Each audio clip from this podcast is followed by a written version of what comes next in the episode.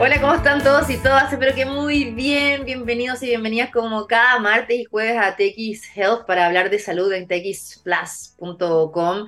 Así que para todos los que están ya conectados, bueno, vamos a tener un programa muy entretenido y hoy día queremos comenzar con una temática que es importantísima. Bueno, eh, la semana pasada fue la Semana Mundial de la Lactancia, que está propuesta ¿no? por la Organización eh, Panamericana de la Salud, la, también la Organización Mundial de la Salud, y queremos conocer cuáles son los beneficios de la lactancia, eh, entendiendo que eh, hay mamás que no pueden dar pecho eh, desde un inicio o también los bebés tienen problemas para acoplarse, eh, cuáles son las mejores técnicas, cómo se puede suplir, cuáles son los mitos en torno al relleno y otras cosas más. Hoy día queremos hablar al respecto. Está con nosotros Carolina Díaz, enfermera de la Clínica de la Lactancia de la Clínica Alemana. ¿Cómo estás, Carolina? Bienvenida. Hola Andrea, muchas gracias por la invitación. Eh, saludar a todos y todas quienes están conectados y aquí preparada para hacer un aporte para seguir promoviendo un tema que para mí es muy, muy, muy importante, que es la lactancia materna, por supuesto. De todas maneras, bueno, yo tuve la suerte de poder darle a mi primer hijo, que ahora tiene seis años, eh, lactancia materna hasta los tres, y el segundo le di hasta el año y medio. Pero fue una, situaciones maravillosas, además que se genera un apego y hay mamás que lamentablemente no pueden y también hay otras que no quieren, ¿no? Y hay que respetarlo. Te quería preguntar primero para comenzar, Carolina, ¿cuáles son los beneficios que tiene la lactancia materna en, obviamente, el traspaso de inmunidad de la madre al hijo o hija? O sea, ese es uno de los más importantes, pero en el fondo los beneficios de la lactancia materna son muchísimos y no se centran solo en el niño mientras amamanta, sino que es un factor protector también para edades futuras. Sabemos que los niños amamantados tienen un mayor desarrollo intelectual, cognitivo, tienen mejores resultados en pruebas como de, de, los colegios. Eh, también sabemos que es el mejor alimento que puede recibir el niño, porque la leche materna es un fluido vivo que va cambiando va cambiando acorde a las necesidades de ese niño cuando va creciendo. Tú mencionabas que tuviste una súper buena experiencia de lactancia. Según la recomendación de la Organización Mundial de la Salud, nos recomienda en el fondo mantener una lactancia materna exclusiva, sin ningún otro líquido de por medio, hasta los seis meses y junto a la alimentación complementaria, ojalá se mantuviese hasta los dos años y de ahí todo lo que la madre pueda y quiera. Oye, eso es un tema importante porque tú dijiste, bueno, es un fluido que cambia y muchas veces uno tiene como ese miedo de que la leche al principio, ¿no? Es, bastante espesa, la leche materna tiene una eh, alta concentración de grasas, pero después a lo largo empieza a salir como súper aguada y uno dice, ah, no, pero es que esto ya como que no sirve. Igual sirve. Al contrario, mira, la, la leche materna tiene tres fases importantes los primeros días del postparto, postnacimiento, entre los 3, 5 días, tenemos el calostro, que es esta bomba de vacunas, una cantidad de anticuerpos que pasan a través de la madre al niño, que eso hasta este minuto no lo ha reemplazado nada ni nadie. Ya, luego tenemos esta leche de transición en que va cambiando de este calostro a lo que va a ser la leche madura propiamente tal, que es la que se va adecuando en cuanto a nutrientes, vitaminas, minerales, anticuerpos, grasa, hidratos de carbono, múltiples elementos. Y esa leche va cambiando efectivamente, como mencionas tú, pero va de acuerdo a la edad y los procesos de cada niño. Una leche, una mamá que tuvo un recién nacido prematuro, por supuesto que su leche va a tener características especiales para este niño prematuro, versus una mamá que tuvo eh, tiene a su hijo en una edad gestacional normal, su leche va a ser distinta porque está hecha para ese recién nacido y posteriormente para ese niño. Ahora, ¿por qué hay ciertas mamás que lamentablemente no pueden eh, dar leche materna? Por ejemplo, mi mamá me dio solo hasta los tres meses y después no le salió más. ¿Qué pasa en esos casos? ¿Por qué sucede eso y hay mujeres como yo que fui de verdad muy afortunada de tener, o sea, tuve que cortarla porque yo no hubiera seguido, yo creo hasta los cinco años fácil. Mira, la verdad que si fisiológicamente hablando, es bajo el porcentaje de mamás que no tienen leche, que no pueden amamantar. Ya. ¿Ya?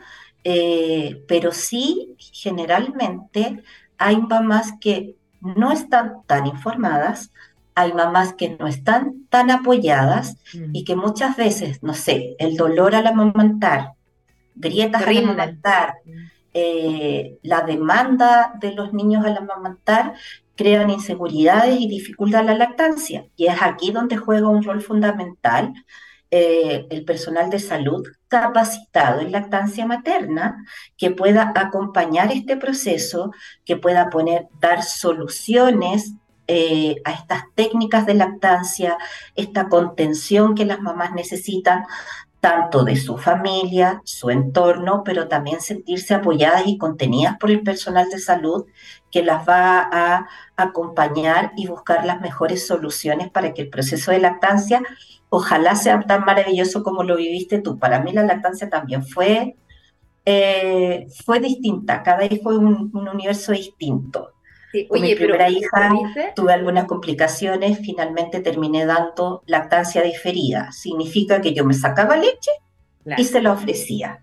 Exacto. Bueno, muchas mamás hacen eso también. Claro, y es una ah. decisión muy personal.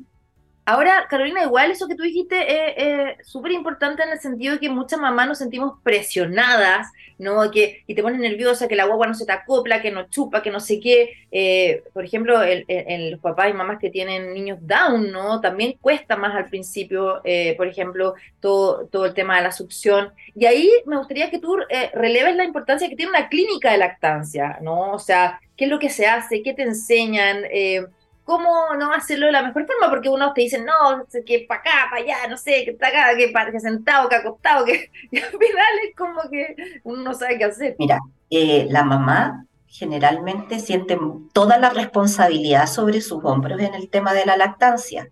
Y hay que mirar la lactancia como un proceso de aprendizaje, de conocimiento de todos, el bebé, la mamá, papá o la persona significativa que acompaña a la mamá. Es un proceso que debe ser ojalá acompañado por la familia, apoyado, pero no estresado. No sé si tú recuerdas, pero una de las primeras cosas que te pregunta cuando tuviste a tu guagua, ¿y cómo va el pecho? ¿Cómo va la lactancia? ¿Cómo se alimenta? Y eso a uno le genera ansiedad cuando además ha tenido a lo mejor dificultades. Mira, nuestra clínica de lactancia, eh, las consultas como más habituales son dolor al amamantar, son grietas al amamantar, dificultad para acoplar. Eh, tú me mencionaste a los niños con eh, 21, los niños Down, que ahí va a depender un poco de las características, por supuesto, de cada niño, porque ellos tienen un tono muscular un poco más disminuido. Entonces, sirven otras eh, formas de poder posicionarlos para ayudarlos y guiarlos en la lactancia. No existe la mejor posición para amamantar. La mejor posición para amamantar es la cual la mamá se sienta cómoda y segura amamantando a su recién nacido o a su bebé. Eh, en la clínica de lactancia ya eh, contamos con las consultas presenciales, por supuesto, pero también contamos con consultas por telemedicina que, que en un inicio tal vez pensábamos que podían ser a lo mejor muy distintas a la consulta presencial en cuanto a la contención y todo, el paso del tiempo nos ha mostrado que son muy útiles, porque en el fondo la mamá está en su casa, en su sillón o su cama, con su cojín o con los elementos que ella utiliza para amamantar. Por lo tanto, a nosotros nos ayuda a poder eh, modificar a lo mejor alguna técnica de lactancia, pero en su ambiente. Así que las telelactancias para nosotros eh, han constituido una herramienta de mucha utilidad. No, y también la descentralización, no todos pueden ir a la clínica alemana en las regiones y no, están todos lados, entonces también eso ayuda a facilitar la, conexión. Exacto, hay mamás que vienen solo a tener a sus niños a la clínica, pero luego se devuelven a su ciudad de origen. También hay que considerar que postparto hay un periodo de tiempo en que ellas no pueden o no debiesen manejar. Por lo tanto, esto de, encontrar a alguien que te traslade y todo, todo eso lo hemos podido suplir a través de la telelactancia, que, como te digo, ha sido una herramienta de mucha utilidad y muy bien recepcionada por las mamás. Qué bueno. Carolina, también, em, ahora los, médicos, eh, los pediatras, ¿no? Y las se han puesto súper puristas y, es como, ya, no, tiene que darle solo lactancia, eh, olvídese el relleno. Eh, y antes era como casi que éramos hijos de relleno. Yo fui así, fui, fui alimentada por relleno. Y ahí te quería preguntar, ¿no? O sea, ¿qué se hace en esas situaciones? ¿Cuál es como la visión que hay también del relleno? Claramente no puede suplir la leche materna, pero a veces uno da leche. A mí me pasó en un minuto que como que no alimentaba a mi hijo y mi hijo empezó a bajar de peso. Y yo le decía, doctor, por favor, ¿me puede rellenar? No, no, no, tienes que sacarte más y dar más. Y era como que no puedo más y mi hijo se la, me, me succiona completa. Entonces, ¿cuál es la situación ahora frente frente a eso? O sea, Obviamente, como en todo tema, hay conductas que son muy extremistas. Nosotras, por supuesto, queremos favorecer y facilitar la lactancia materna, ojalá para todas nuestras mamás que se atienden con nosotros. Pero también hay casos en que de verdad la lactancia o no se puede o no se quiere. Porque también es, hay un porcentaje menor de mujeres pero que no quieren pecho, no amamantar y no ofrecer tampoco leche extraída y uno cumple con la función de educar sobre los beneficios de la lactancia y si esa mamá informada, educada, toma la decisión de no amamantar, es tan respetable como la mamá que se esfuerza al máximo para amamantar. Entonces, la fórmula. La fórmula, en el fondo, el relleno, como mencionas tú, es una leche de vaca maternizada. Por lo tanto, es más difícil de digerir por el niño, va a tener componentes de proteínas distintos a la leche materna que nuestro riñón son los que son encargados para procesar, eh, no traspasa la cantidad de anticuerpos que traspasa la leche materna.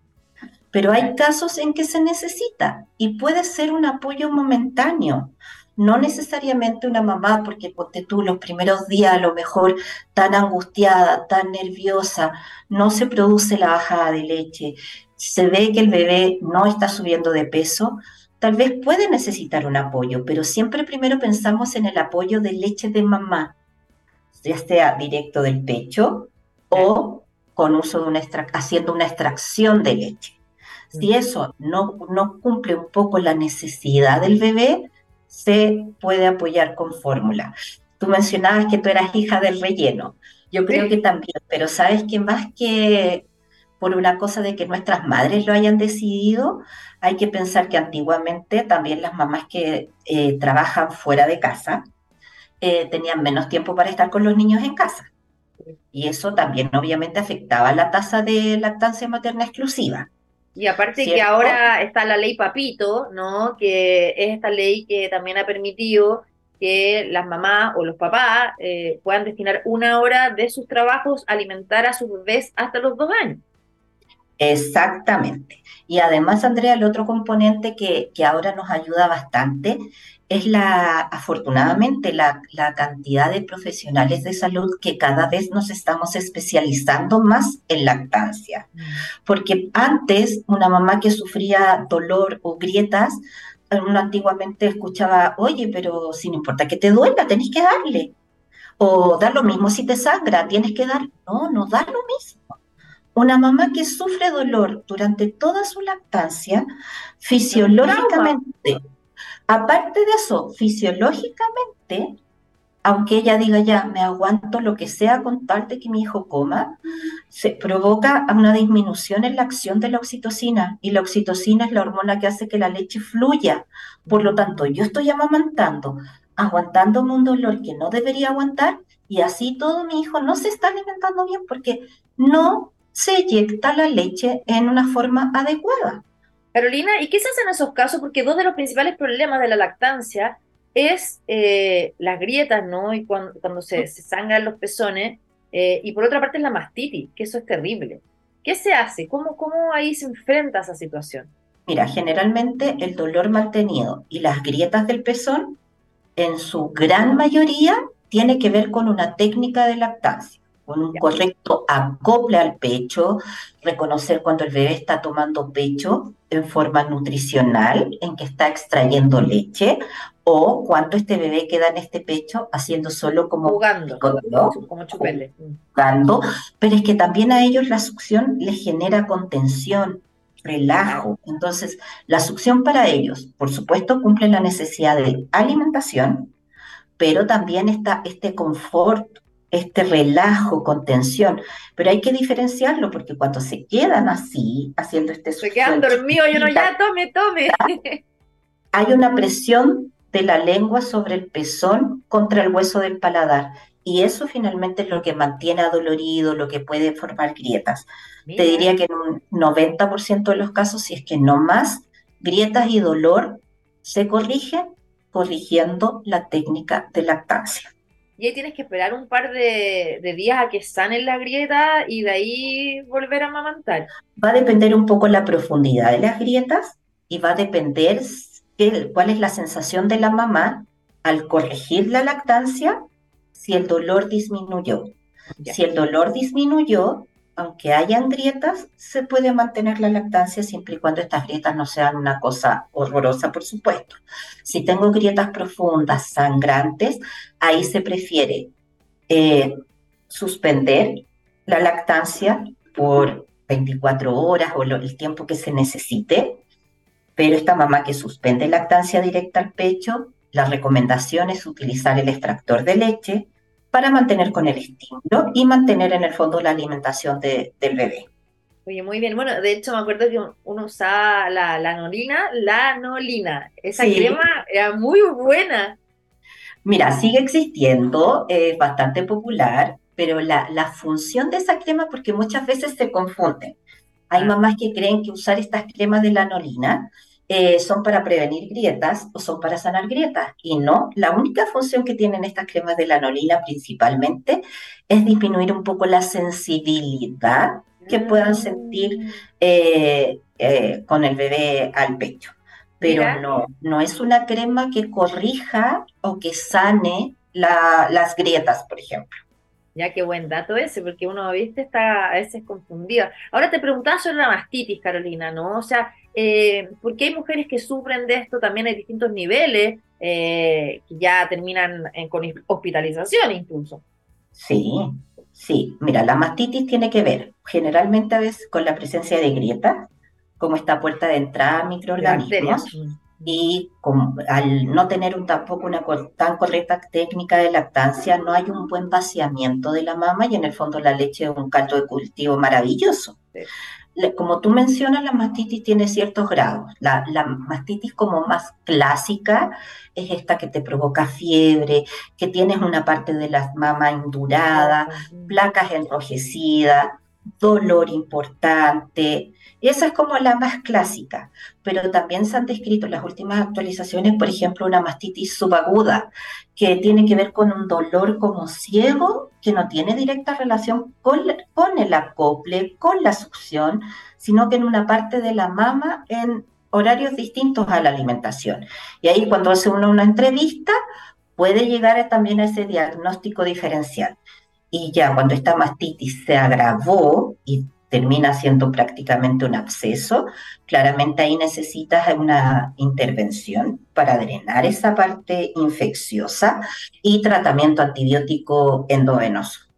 y, hay también como mamás que tienen mastitis recurrente eh, y que vuelve, les vuelve, ¿no? Y hay, mamás que nunca les da, o sea, pero como tú decías, tiene que ver con la forma en que toma a pecho el bebé y también eh, características especiales de la mamá. Ah, ¿qué pasa? O sea, eh, ¿influyó si una mamá más grande o más pequeña? Ya, ahí entramos a los millones de mitos de lactancia.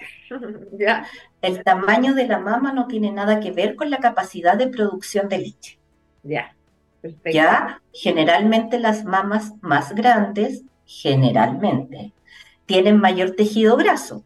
El tejido graso no es el que produce leche. Entonces, eh, es la glándula mamaria finalmente la que tiene todo este proceso, por lo tanto, el tamaño de la mama no es indicador de qué tan productora de leche vas a ser o no.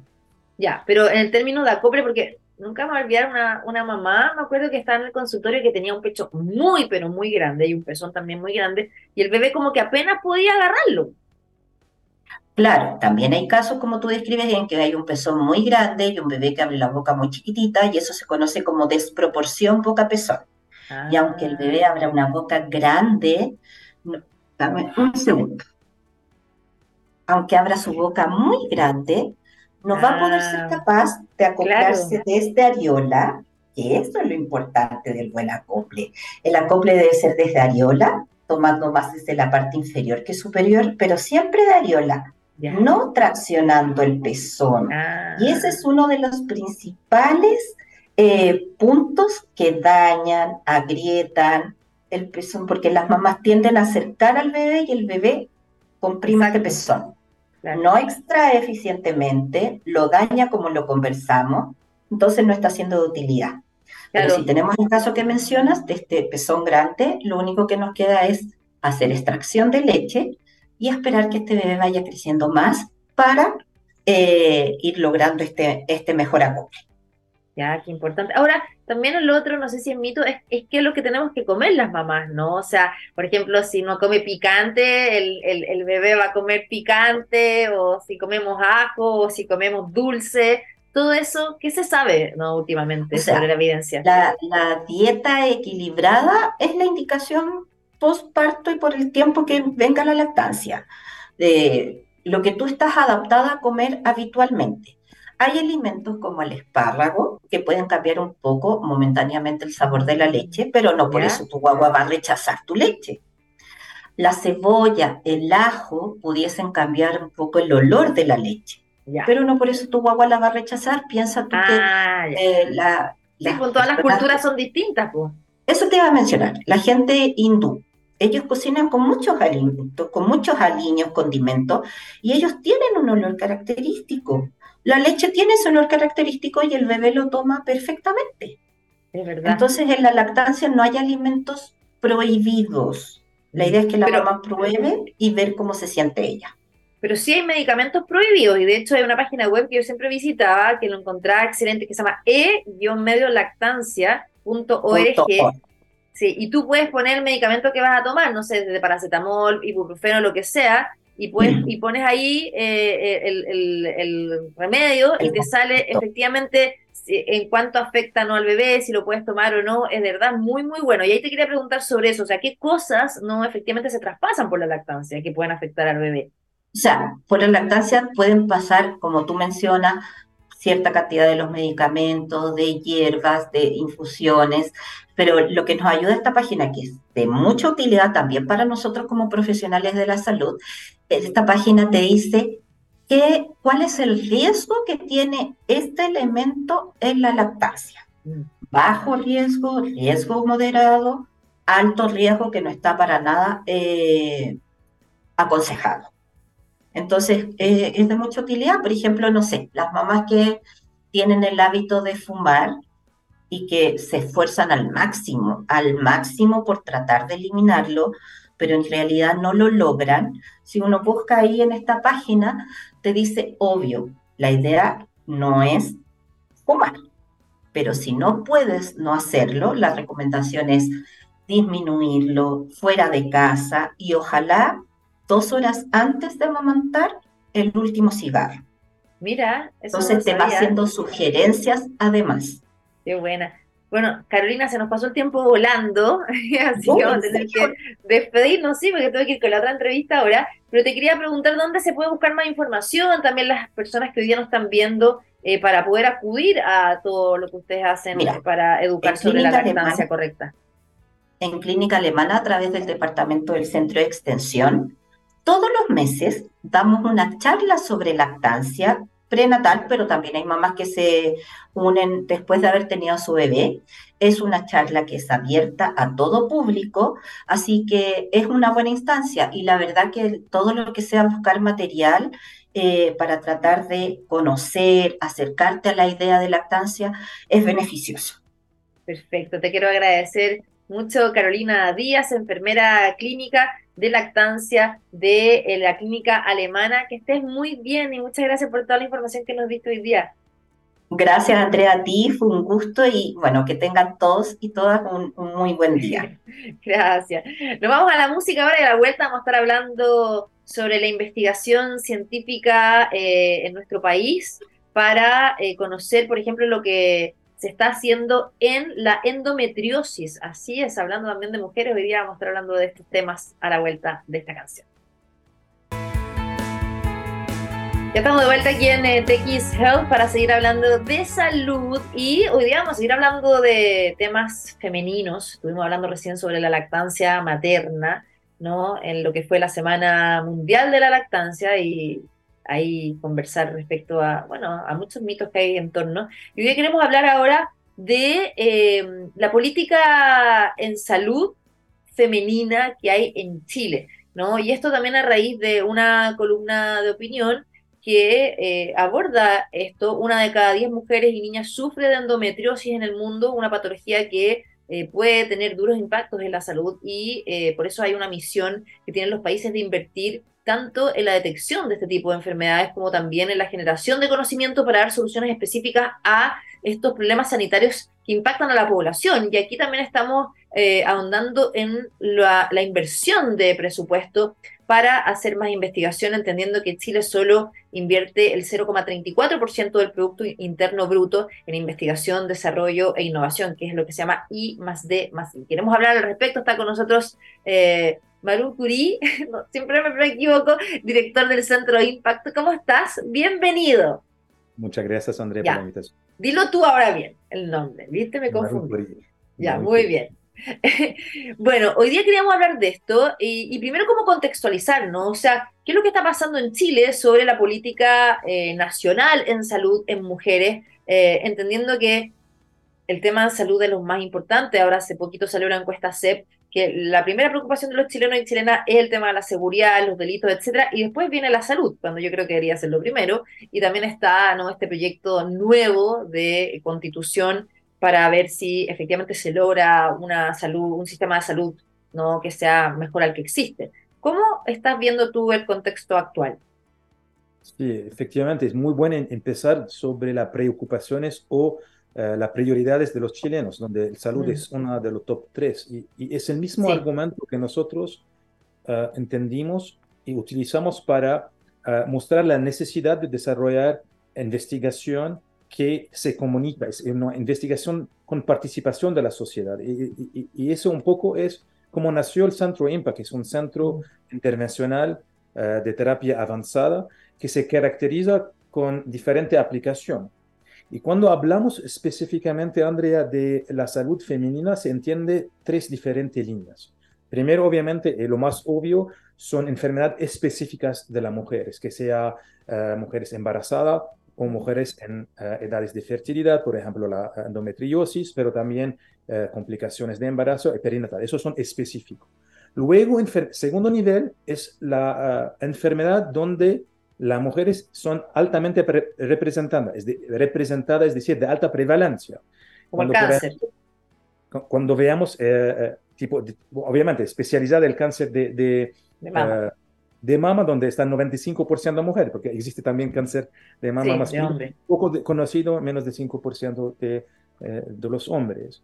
Pero ah, también, más allá del cáncer de mama, estamos hablando de condiciones, ansiedad, donde la mujer está representada 60% versus 40% de hombres, enfermedades eh, eh, de salud mental, migraña, jaqueca, enfermedades autoinmunes donde la mujer se representa, depende de, de, de cuál, Ah, puede llegar a 80% de los pacientes son mujeres. Entonces, es muy importante mostrar esta segunda línea que son uh, enfermedad no exclusiva, pero sí está altamente representada. Y el tercer nivel, que siempre a veces es evasivo, es enfermedades común corriente como enfermedad coronaria u otra, donde el sexo, más, eh, femenino, es decir, la hormona femenina, uh, actúa de otra manera y hay que entender la diferencia entre enfermedad coronaria masculina y enfermedad coronaria específicamente femenina. Entonces, esos son los tres niveles de la investigación que corresponde a, la salud femenina. Claro, y ahí, ¿cuál es la situación actual? O sea, eh, ¿por qué, eh, por ejemplo, en tu columna, eh, tú haces hincapié en esto? porque en general acá en Chile están los programas de salud a través, por ejemplo, de, los consultorios, ¿no? Los SPAM, que al final son para atender tanto a hombres como mujeres. Hay cierto no hay cierta cobertura en el GES, en el auge, entre otras cosas, ¿no? Está la ley Ricarte Soto eh, para ciertas enfermedades, ¿no? Pero ¿cómo lo ves tú? ¿No hay como una diferenciación y debería existir acá en Chile quizás en comparación o ejemplo de lo que existe en otros países? Sí, buen punto. Siempre es bueno compararnos a los países más avanzados. Y obviamente acá el ranking mundial de la OMS de Chile es bastante positivo en términos de sistema de salud. No estamos tan mal, estamos en ranking 33, mm. bajo de Francia, Singapur y, Finlandia, y encima de Estados Unidos, por ejemplo. Entonces, Estados Unidos es horrible. Lo que más que destacar es un problema mundial, pero solamente recién reconocido, es decir, muy recién. Eh, eh, en, en, la cifra que presento son, son tomadas de un artículo publicado por una revista científica de alto prestigio que es Nature, pero también de revista como de público general como New York Times, mayo 2023, marzo 2023. Estaba en, en Francia, en París, en julio, en Congreso, estaba sentado afuera tomando un café, como se hace bien, en un día de sol, y estaba leyendo en, la revista ah, que se presentaba el tema de la endometriosis y que hay un atraso al nivel internacional, están hablando al nivel europeo, eso coincide la, la, publicación con el Congreso Internacional que, que ocurrió en Edimburgo en este año 2023, donde dicen, se calcula que tenemos 20 años de atraso en investigación en temas de mujer. Entonces, es realmente tema, tema global. Y cuando miramos a Canadá y Estados Unidos, veamos algo muy, muy parecido. Es decir, cuando hay enfermedades femeninas de alta carga, estamos hablando de 10% de las mujeres eh, en la edad de reproducción, que tiene fondos públicos adjudicados muy bajo, y cuando se comparan, por ejemplo, acá no es una competencia, pero es cifra, cuando se compara a otro tipo de ratio, es decir, eh, carga y fondos adjudicados en enfermedad donde son mucho más representadas por el sexo masculino, tal como la adicción a la sustancia, son, son, son, son cifra clara que hay mucho más hombres que sufren de, de, estas condiciones, el VIH y otras, acá donde se encuentra el desequilibrio, es decir, menos personas, pero más, uh, más uh, investigación y más fondo para la, la investigación. Y la, acá lo que se pide es, es este reequilibrio. Y cuando hablamos, Andrea, de tema de acceso a, a, la salud femenina, es primer punto. Pero atrás de este acceso tiene que ser respaldado por investigación en salud femenina. Es algo que el centro hace. Y hago, hago hincapié a eso porque son dos temas diferentes, aunque relacionados, y son sincrónicos. Y hoy lo que queremos hacer en el centro es fomentar, tal como hoy sí hay instancia ministerial, eh, que sea de la salud o, el Ministerio de las Mujeres, que empujan el acceso a la salud, pero ¿cómo poder acceder a la salud si todavía no hay no hay tratamientos, uh, claro, que son integrales. Hay tratamientos que toman en cuenta solamente los síntomas. Por lo tanto, se requiere atrás del primer nivel, que es el acceso, una investigación especializada, focalizada a la salud de las mujeres con las tres líneas que acabo de mencionar. No, y además que la endometriosis también eh, afecta directamente la fertilidad y eso es un tema súper grave, ¿no? Eh, y que eso después está asociado a problemas de salud mental, o sea, está totalmente relacionado. O sea, una mujer que quiere ser madre y tiene endometriosis y se hace miles de tratamientos, se hace fertilización in vitro o fertilización asistida y no puede lograrlo o porque no tiene dinero para llegar a ese acceso y después, ¿no? Eh, viene la depresión, la ansiedad, etcétera. O sea, al final es todo un círculo vicioso. Eh, tocaste un tema muy, muy importante y muy clave de, de, de la temática de hoy el tema de la endometriosis que eh, en el, de nuevo en el Congreso Internacional de Endometriosis, primero hubo un reconocimiento que hubo atraso y luego de esto hubo la toma de posición de pedir financiamiento uh, especializado a, a, a, estas temáticas por la relevancia que hay. Y hoy podemos hacer algo muy similar. Hoy no solamente vamos, la primera parte de esta discusión es, es medir el tamaño del problema y por qué hay este problema, y luego también de ver cuáles las soluciones y las oportunidades que se presentan. Y, existen ambas puntos.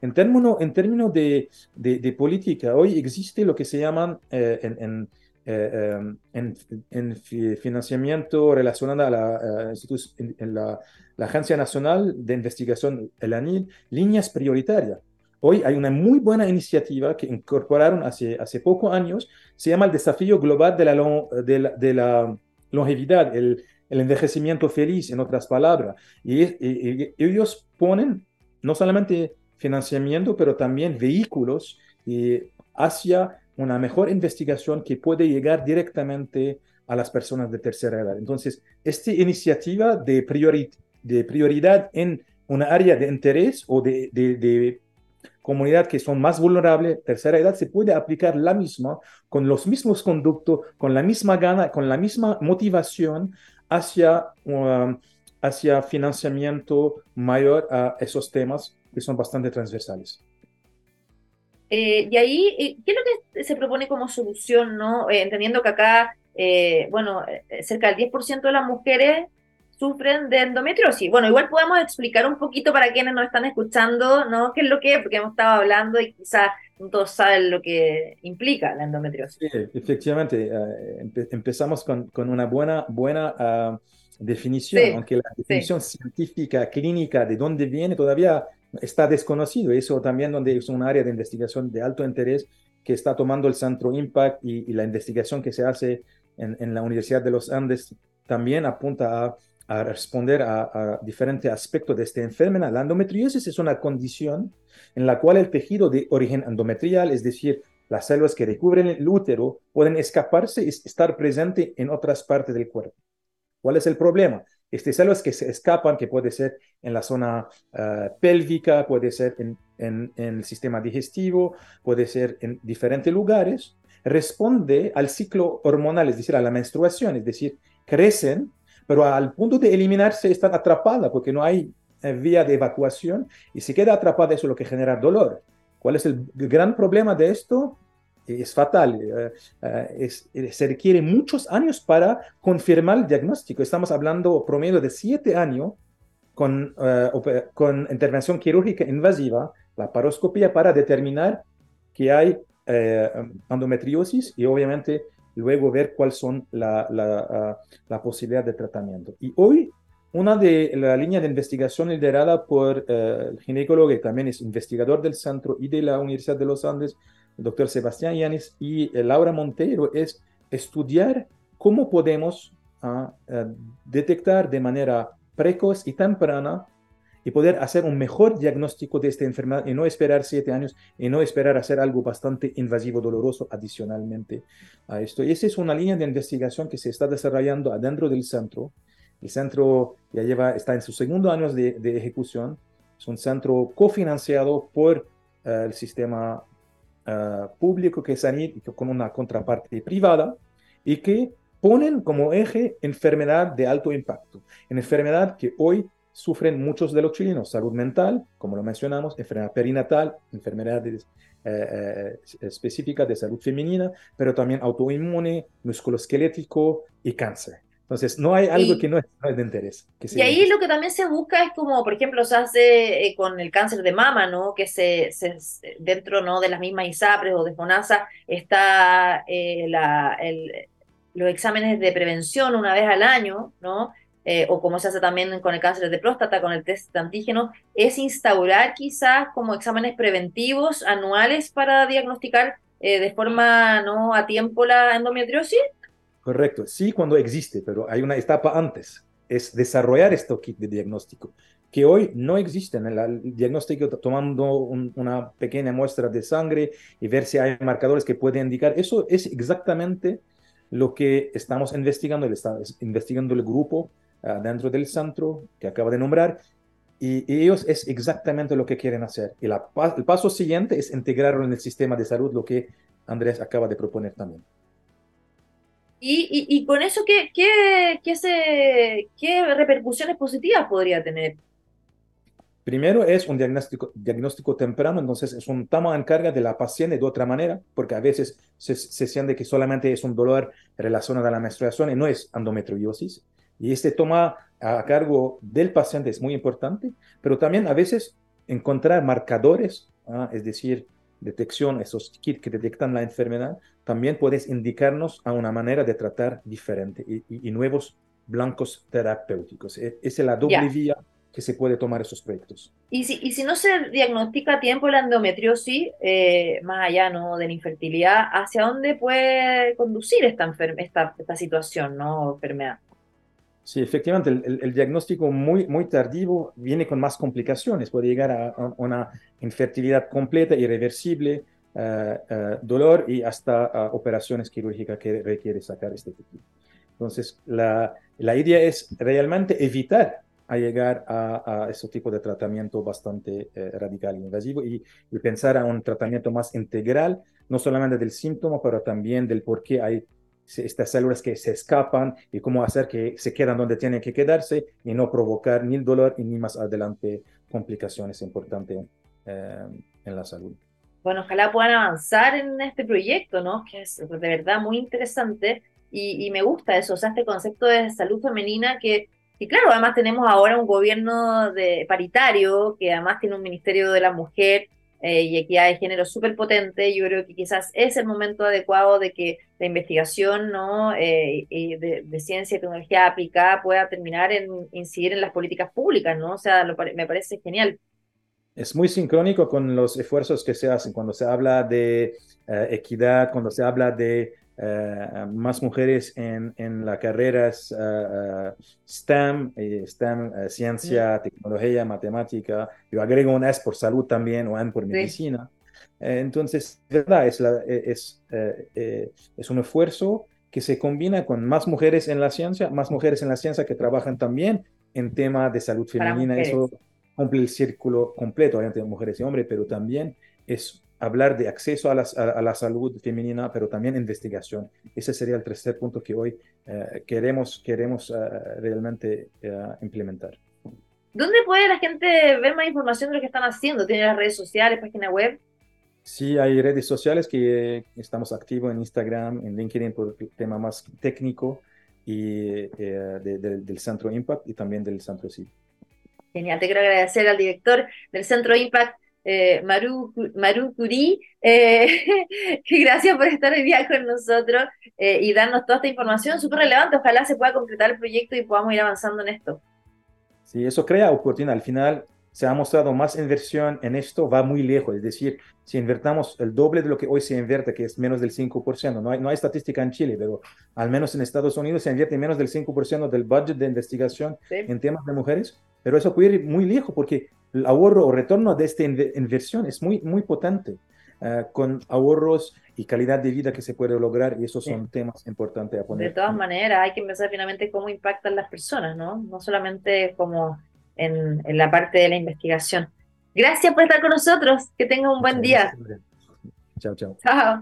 Nos vamos después de este capítulo dedicado a nosotras, muy interesante, ¿no? hablar de políticas públicas en salud para mujeres y también de la lactancia. Que tengan un lindo día. Nos reencontramos el jueves a las 12 y nos pueden seguir las redes sociales arroba Andrea arroba TX Plus y el hashtag TX Hasta entonces, chao.